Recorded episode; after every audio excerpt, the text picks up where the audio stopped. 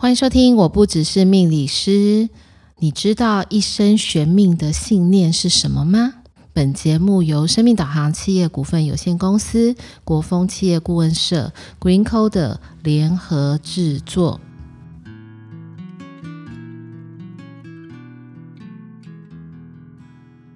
欢迎收听，我不只是命理师，各位听众朋友们，大家晚安，我是 Lilian。那我们今天想要来跟大家谈什么样的一个主题呢？呃，我想要谈的其实是一生悬命这四个字。那为什么会想到跟大家来谈论这件事情哦？其实呢，你会发现，呃，一生悬命这四个字，其实是在我很很久很久以前。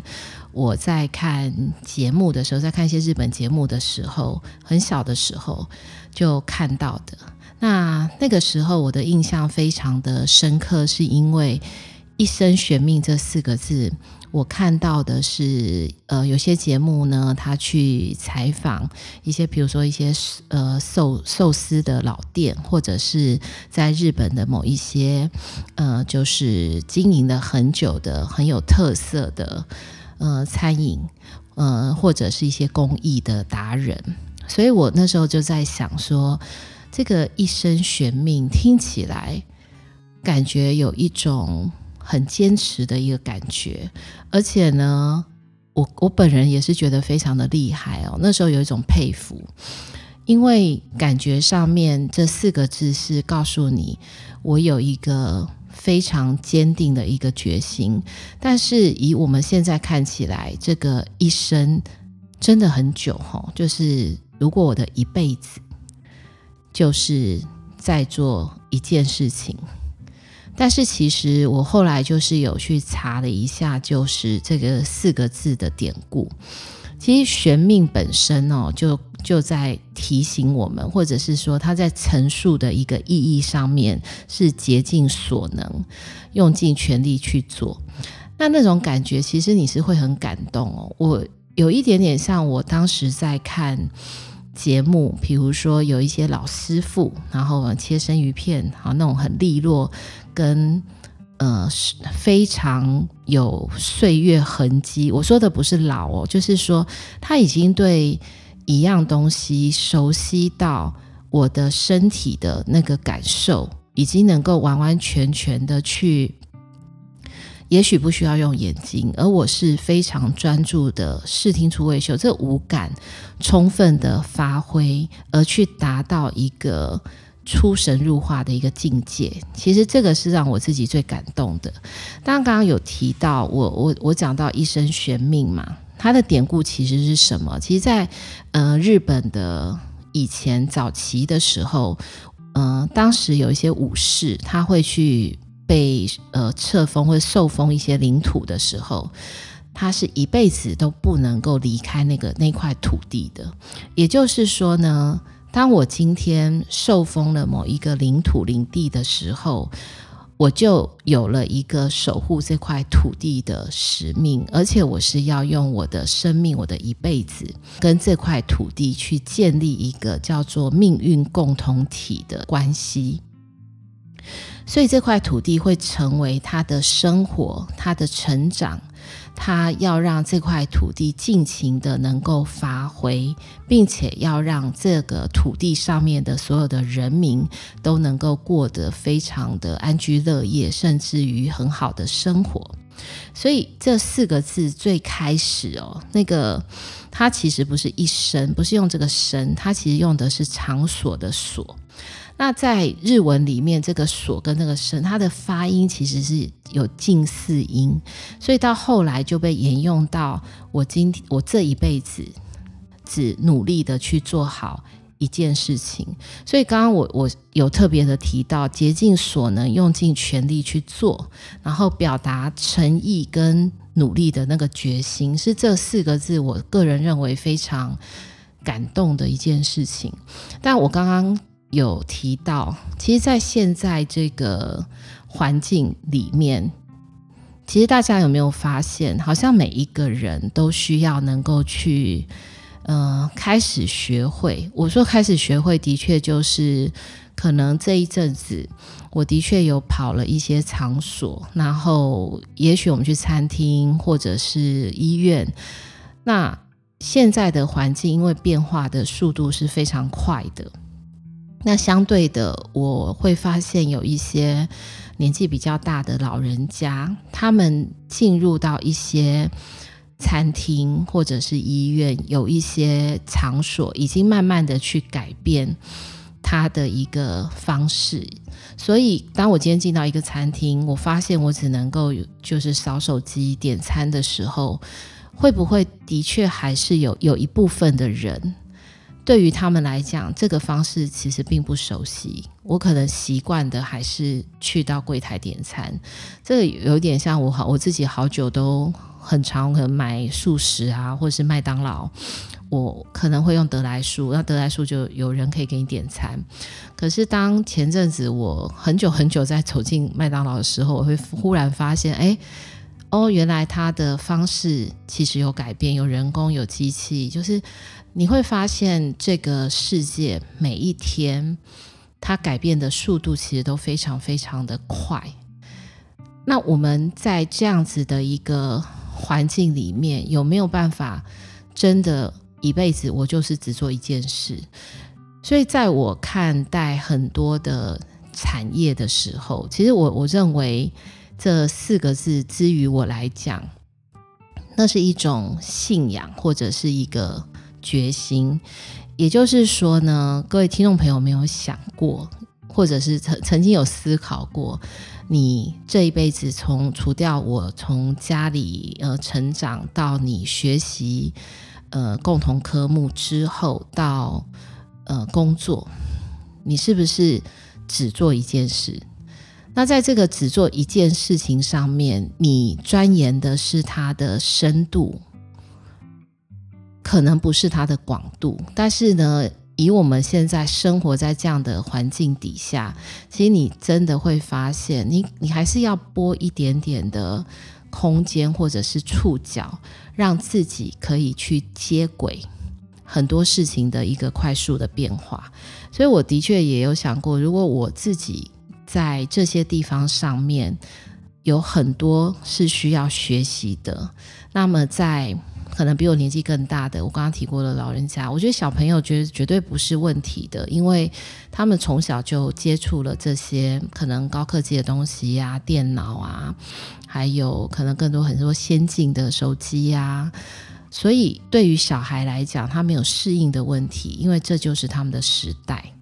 但对于跨世代的很多人来讲，这可能也是一种环境里面的一个变化。所以，其实我就开始会去想很多的在关于以前的一些事情哦。就当我今天我能够接触这个世界，就是可能听众朋友。不知道有没有过这种经验哦？就是我们以前可能大学啊，或者是高中会有一些社团活动，然后呢，那个时候很盛行叫笔友，但现在是网友嘛。但是笔友的呃讯息传达的速度其实是慢的，所以有时候我可能写一封信，然后透过邮寄的方式到对方的手里，再得到回信，这个过程有可能已经是一个礼拜，甚至十天。那因应各种不同的状况，也有可能会 delay 或者是 miss 掉。但是你你会发现，这是一种呃手写的温度。就是当你今天在交笔友的时候，你必须要是拿笔写字嘛。当然，你拿笔写字速度是不快的，可是你会发现，你有比较多的情感面或者是内在面的东西。真的可以透过你的手指，或者是你的心意，一字一句、一笔一画的，慢慢的写下来，去传达你当下最真实的一些感受。所以前阵子呢，我自己在整理家里的时候，的确就会有很多的，就是以前的信或者是卡片。我可能现在讯息量很大，我觉得我自己在看 email 的时候。其实你会发现，我相信大家应该都跟我一样啦，就是广告讯息可能是很多的，所以呃，有时候你就会可能不想看就删掉。那或许是现在的一些社群软体里面，或是交友软体里面，你可能也讯息很多，所以已经会让你有一点没有办法去消化，或者是也许没有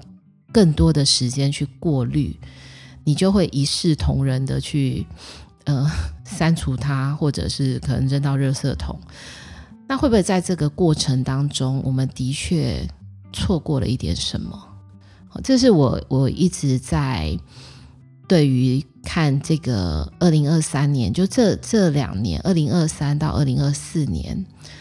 在回顾过往的一些过程，或者是在看待各种不同产业的时候，会去思考的一些问题。好，就像我我之前有都来提过那种。呃，你你可能现在去餐厅吃饭，那可能一家人围围着吃饭，可是可能大家各自看手机，那有没有进行一些语言上的交流？可能是没有，所以慢慢的，其实就会发现，可能在我们习惯与人相处，那与人相处有很多包含真实的相处，或者是。呃，刚刚提到的信件上面手写的这种温度的一个感受，呃，人跟人之间的关系好像是更加的紧密，或者是说你可以很真切的去感受到，我刚刚提到的就是有一些手写的信件、手写的卡片、手写的东西，你都会很想要留存。那就算你。你把它慢慢的留下来，它就是这么多年，可能十几年，就是一箱。可这一箱对你来讲，会不会充满了很多回忆？就它的数量并不多，但是它的回忆量却很大。因为这个回忆量呢，嗯、我我觉得比较多是在等待的时间里面的空白。所以有的时候呢。也许留白这件事情，对于很多，比如包含一个绘画的留白，包含我们在听音乐里面一小段时间的留白，在这个听起来好像是空的里面，其实更充满了更多的可能性。所以，也就是我刚刚有提到的，也许很多时候我们在等待。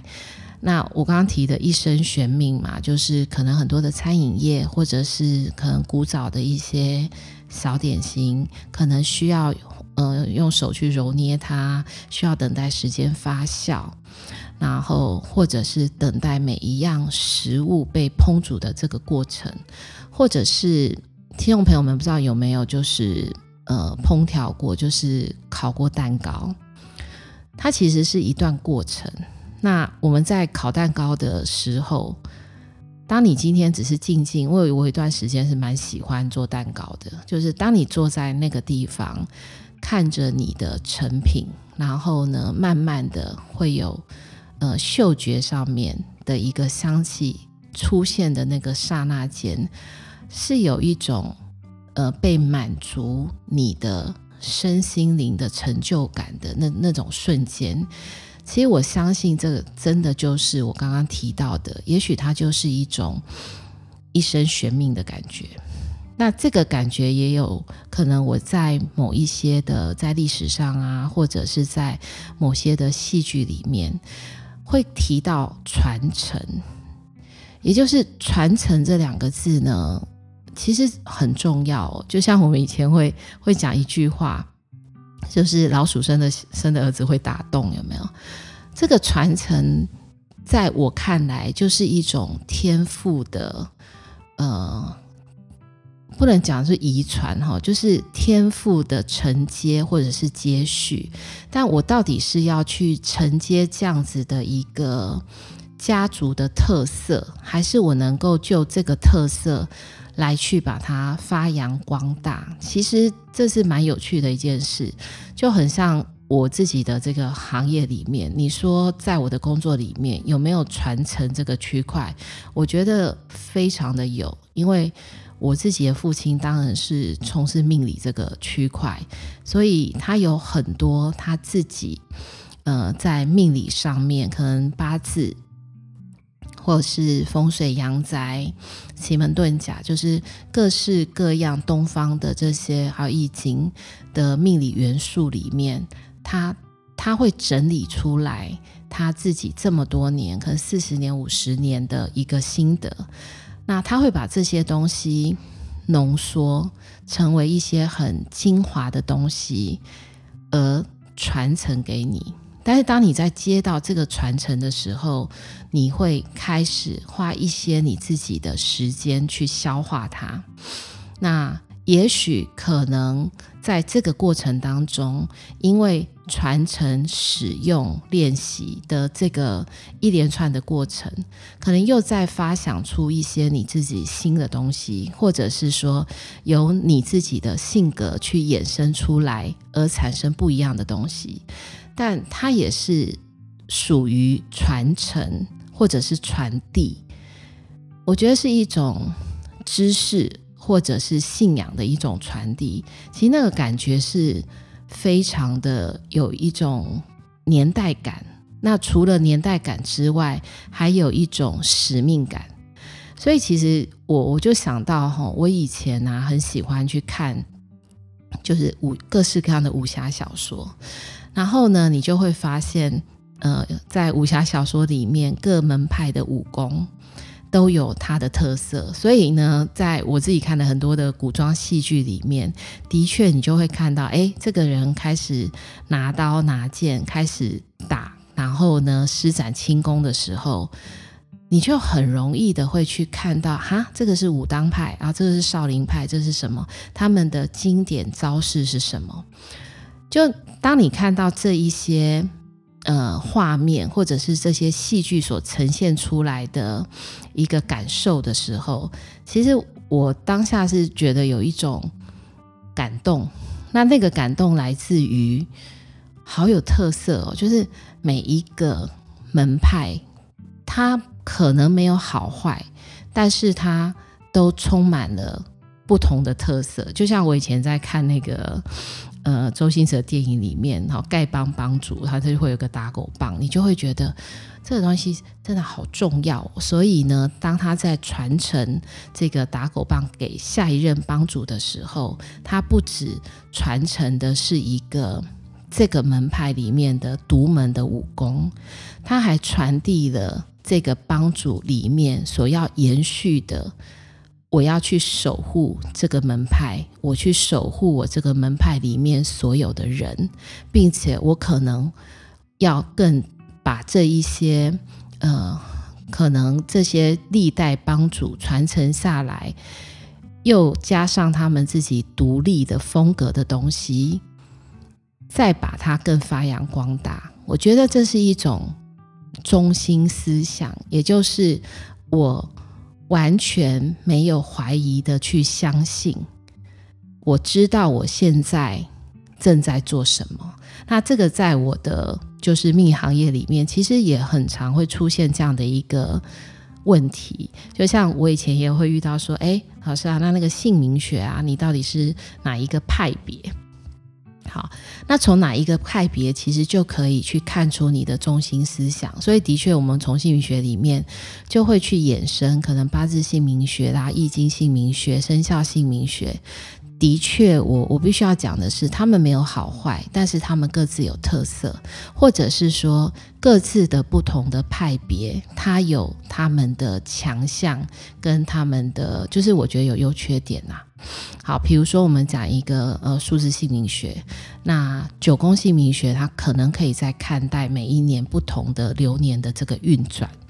那这个流年的运转数字。的能够代表或者是看出来的细致程度，可能会高于呃在生肖上面的猜字解字或者是文字的意义。它可能会跟它是不一样的，但是各自是有它的好处跟那个坏处。那我们今天再回到就是风水派别有没有也会有，就像你在看罗盘的时候，你也会发现啊，原来这个是三合派罗盘，这是三元派罗盘，哦，这个是综合盘。所以其实在我自己的行业别里面，很多的命理工具里面，紫微斗数也有不同的一个。大家的一个主轴。那其实这些所有的主轴，的确真的有认真的去思考或是研究过，它的确是最符合你自己思想、思虑还有信念，或者是未来方向的这个东西，就是更趋近你的核心主轴的派别，你就会发现啊，你用起来是。特别的得心应手，所以其实在我刚刚提到就是一生悬命这件事情哦，你就会发现啊，我们好像有时候会开始很珍惜。就像你，你可能会这样。我我以前小时候最喜欢听那个冰淇淋，就那个拔布的那个声音，你就想要冲出去。可是你现在想要看到那一台车推出来，甚至听到那个声音，我觉得是是需要运气的。因为当你听到的时候，我觉得那个感受也很很好玩哈。就当你今天听到那个小车子出来卖冰淇淋，你可能会兴高采烈的去买它，然后你会吃到古早味。但是呢，在吃到古早味的同时，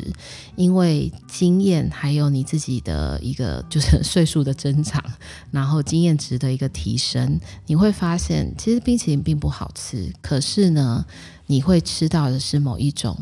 怀念的味道，所以当你今天在不管今天是在街上，或者是在不同的任何一个地方，其实你会发现，我们很喜欢去寻找，比如说六十年老店，然后这个老店呢，可能不不需要装潢的太过于精致，但是它有一种浓浓的年代感，它就很轻易的能够带你进入到这个。呃，传承